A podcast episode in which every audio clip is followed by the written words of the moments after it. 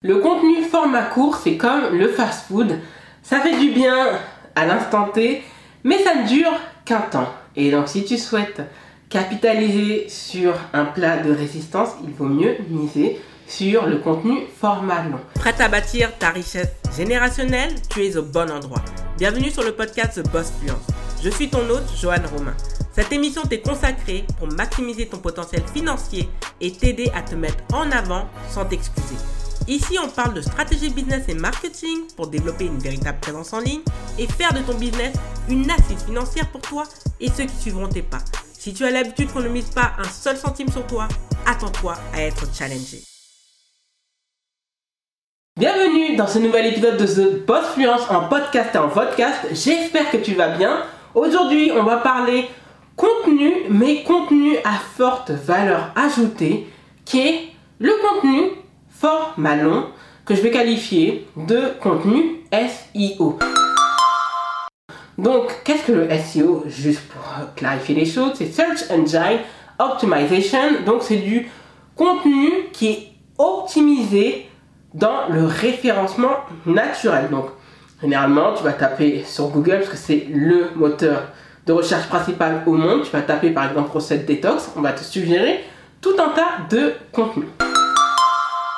Donc le premier point tout d'abord, c'est que le contenu format long est un contenu à durée de vie quasiment éternelle. Que tu sois sur Pinterest, que tu sois dans du référencement naturel via ton site internet ou encore sur YouTube, ton contenu a une durée de vie absolument impressionnante. Ça fait des lustres que je n'ai pas publié sur mon Pinterest euh, lié au lifestyle et j'ai toujours des personnes qui viennent s'abonner, j'ai toujours des personnes qui viennent apprécier, liker, commenter mes épingles idées. Même chose par rapport à mon autre chaîne YouTube sur lequel en fait je n'ai pas publié depuis le mois de janvier. Là, j'ai un contenu qui ne cesse de prendre de l'ampleur jusqu'à ce qu'il, comme je l'avais bien vu, il y a une possibilité très forte pour que je sois remonétisé à nouveau après avoir perdu bêtement la monétisation sur YouTube l'année dernière. Et je vois également sur ma chaîne YouTube The Boss Finance qui ne cesse de croître grâce à du contenu que j'ai publié il y a plusieurs semaines de cela, voire plusieurs mois. Sur mon site internet, c'est la même chose. J'ai des personnes qui viennent, qui visitent, qui vont par la suite s'abonner à ma newsletter. Donc c'est vraiment pour te dire que ce contenu, en réalité, il demande beaucoup d'efforts dans la création, dans la conception, mais une fois publié, il va te servir pour des temps et des temps. Et parfois, en fait, il suffit qu'on découvre, en fait, tu vas faire une recherche sur un article qui date d'il y a peut-être 3-4 ans, et la personne, en fait, va se mettre à relire, revoir ton contenu, et va se dire, ah ouais, je suis tombé sur une pépite. Ça fonctionne de la même manière pour Pinterest, ça fonctionne de la même manière par rapport à YouTube.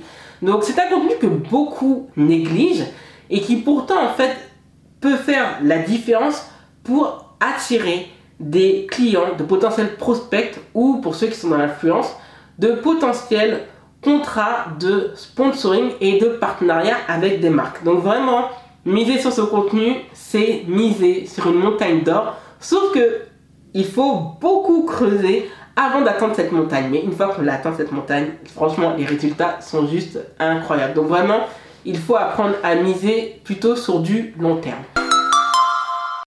Le deuxième point, c'est que c'est un contenu qui est facilement recyclable. C'est ce qui fait la force et c'est ce que je disais en fait à mes clients.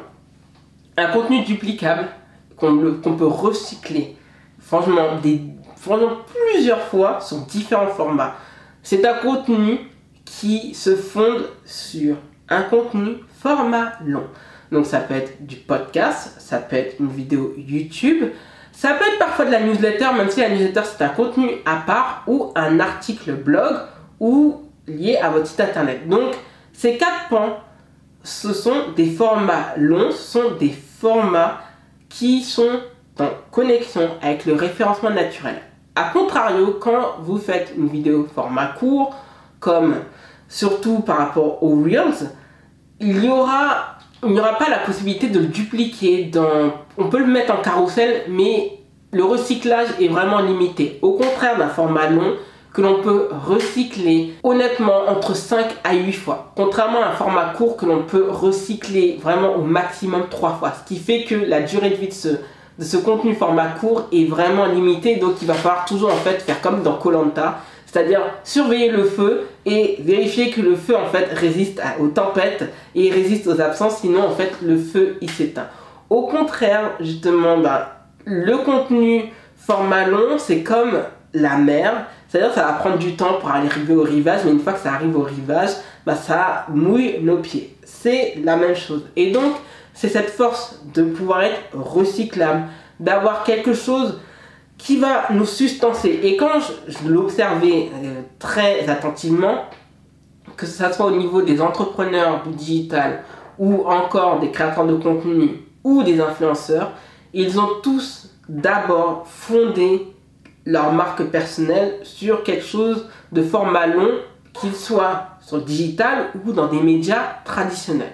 Donc pour les médias traditionnels, pour certains, ça a été la télé-réalité, ça a été la participation à certaines émissions. On peut le voir avec euh, Famille Nombreuse sur TF1. Ça a permis à Camille Santoro en fait de créer cette connexion via cette émission qui est devenue populaire sur TF1, même si euh, en ce moment les audiences sont, euh, ont baissé.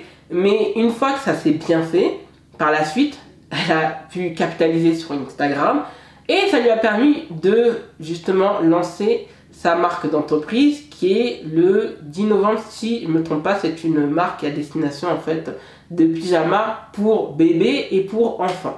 Donc c'est ce qui fait la force. Même chose par rapport à Kim Kardashian, comme je l'expliquais dans un podcast, par rapport aux marques personnelles devenues puissantes et qui ont capitalisé sur les réseaux sociaux. C'est sorti d'une télé-réalité, Keeping Up the Kardashians, et par la suite, ça a permis de créer un écosystème, écosystème pardon, de marques, dont Skims qui a été la marque qui a le mieux fonctionné. Et l'avantage de ce contenu qui est recyclable, c'est que le contenu télé, c'est un contenu qui a une durée de vie, vraiment, on le voit avec Friends, les gens font toujours des rediffusions, ça cartonne, on le voit avec La Grande Vadrouille, qui, on a, c'est un film qui date de plusieurs décennies, mais qui fait des audiences incroyables. La même chose par rapport à Friends, la même chose par rapport à des mangas. Ça fonctionne parce que c'est du contenu que l'on peut recycler pratiquement indéfiniment. Et c'est de cela dont il faut penser. à chaque fois qu'il faut créer son contenu, j'en parlerai justement dans, dans un pod vlog. Donc si tu n'es pas encore abonné à ma chaîne YouTube, n'hésite pas à t'abonner. Il y a ce format et dedans, je voulais vraiment la possibilité de rediffuser et de partager quelque chose qui peut sustancer mon contenu pendant des lustres. Il faut vraiment penser temporalité. Et lorsque l'on crée un contenu uniquement pour le clou de créer du contenu, on ne pense pas à la stratégie de long terme. Et aujourd'hui, c'est ce qui est en train de, de tuer littéralement beaucoup d'entrepreneurs du digital et de créateurs de contenu et même des UGC, c'est de chercher le fast-food, c'est de chercher la rentabilité très rapide. C'est ce qui m'est arrivé dernièrement quand parlé, quand j'ai parlé de YouTube, et on m'a demandé oui, mais est-ce que YouTube t'apporte déjà des prospects? J'ai fait mais YouTube, YouTube c'est un marathon. Je peux, bien sûr que ma chaîne peut exploser, ça je le souhaite dans les toutes prochaines semaines, tout comme ma chaîne peut prendre 3 ans pour exploser. Mais si je cherche une optique de rentabilité par rapport à YouTube, mon site internet, il faut pas que je publie ce type de contenu parce que l'argent ne va pas venir tout de suite. Mais par contre, en termes de temporalité, sur le long terme, je suis largement gagnante que d'investir, par exemple, toutes mes pièces sur Instagram. Donc, d'où l'importance d'avoir, de penser long terme et donc de penser au potentiel à vouloir et à pouvoir recycler son contenu. Si on a un contenu qui est peu recyclable, c'est un contenu qui, entre guillemets, pollue. Et donc, c'est un contenu qui ne peut pas servir en seconde main. Donc, il faut toujours penser à un contenu qui peut servir à de la seconde main. Le contenu format long, c'est comme les vêtements qui vont coûter cher. Oui, on va se dire, punaise, je vais quand même pas payer un jean qui va me coûter 250 euros. Alors que je peux me payer un jean qui coûte 30 euros, d'accord. Sauf qu'il suffit de plusieurs lavages et le jean va s'étioler, le jean va perdre de sa couleur. Au contraire de celui que j'aurais payé à 250 euros, je vais pouvoir le, porter pendant 3 à 5 ans. Donc en réalité, son coût me coûte moins cher. C'est la même chose par rapport à YouTube, par rapport à Pinterest et par rapport à son site internet. Le troisième, justement, et dernier point, c'est que c'est un contenu qui rapporte beaucoup plus d'argent que le format court. Les partenariats que vous pouvez nouer via votre site internet ou via votre chaîne YouTube rapportent plus d'argent que les partenariats que vous allez pouvoir nouer via votre compte TikTok et votre compte Instagram. C'est pour ça que je me dis que ça m'étonne que personne ne parle du potentiel d'argent sur YouTube. YouTube présente deux avantages.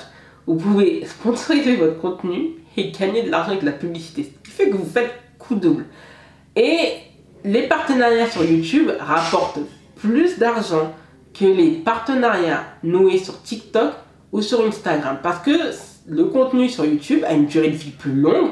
Donc vous pouvez négocier plus d'argent par rapport à ce contenu. Et en plus, vous pouvez toucher plus de monde puisqu'il y a plus, par exemple, de Français qui sont présents régulièrement tous les jours sur YouTube que sur TikTok ou sur Instagram. Comme j'aime à le dire, s'il y a bien une application que pratiquement personne ne supprime sur son smartphone ou sur sa tablette, c'est bien la chaîne YouTube. Parce que YouTube, en fait, permet de créer du contenu qui a une valeur ajoutée incroyable. Même chose par rapport au partenariat que vous faites sur Pinterest.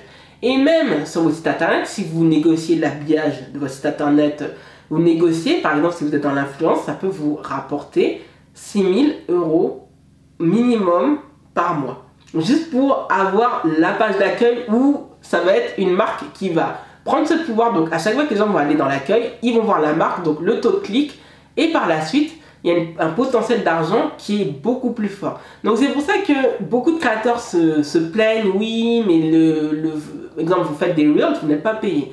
Sur TikTok, plus il y a de créateurs de contenu qui accèdent au Creator Fund, moins vous avez de l'argent. Et quand on compare par rapport aux vues que l'on peut faire sur TikTok ou sur YouTube, sur YouTube, vous êtes largement payant. Il y a des personnes qui payent leur loyer. J'ai jamais entendu quelqu'un me dire qu'il a payé son loyer grâce à du contenu qu'il a créé sur Instagram ou TikTok. Par contre, j'ai déjà entendu des personnes gagner très très bien leur vie grâce à YouTube. Rien qu'avec le, le, format ads. Pourquoi? Parce qu'en réalité, il y a très peu de créateurs de contenu qui sont monétisés. Dans le monde, on parle de pratiquement 10%. Donc je me suis dit qu'à deux reprises, j'ai fait partie des 10%. Et la prochaine monétisation, je compte bien rester dans cette élite. En sachant qu'effectivement, la barrière à l'entrée sur YouTube devient de plus en plus compliquée. Au contraire, d'Instagram et surtout de TikTok où vous pouvez faire du contenu qui n'est pas super bien esthétiquement léché, mais dont on va faire attention à vous et à, vous, à ce que vous allez dire.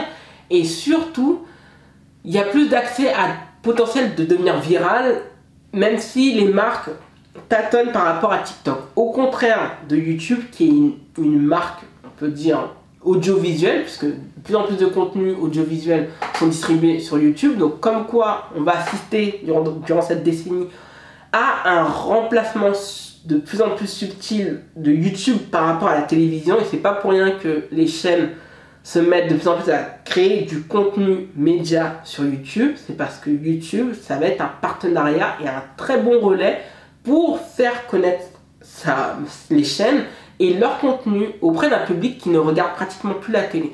Donc c'est pour cela qu'il y a beaucoup plus de potentiel à miser sur Pinterest, à miser sur son site internet ou à miser sur YouTube. N'écoutez pas les gens qui vont vous dire le site internet c'est has-been.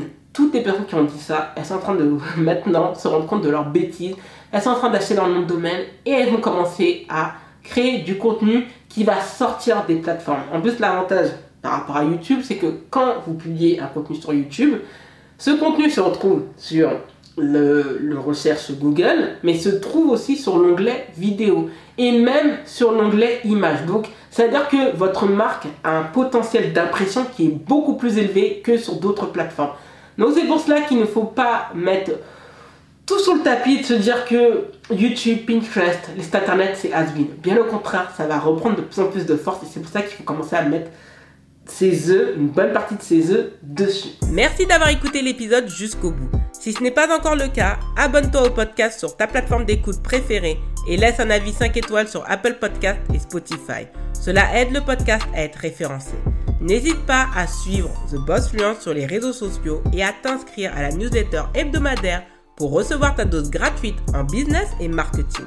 Rendez-vous lundi prochain pour un nouvel épisode de ton podcast préféré.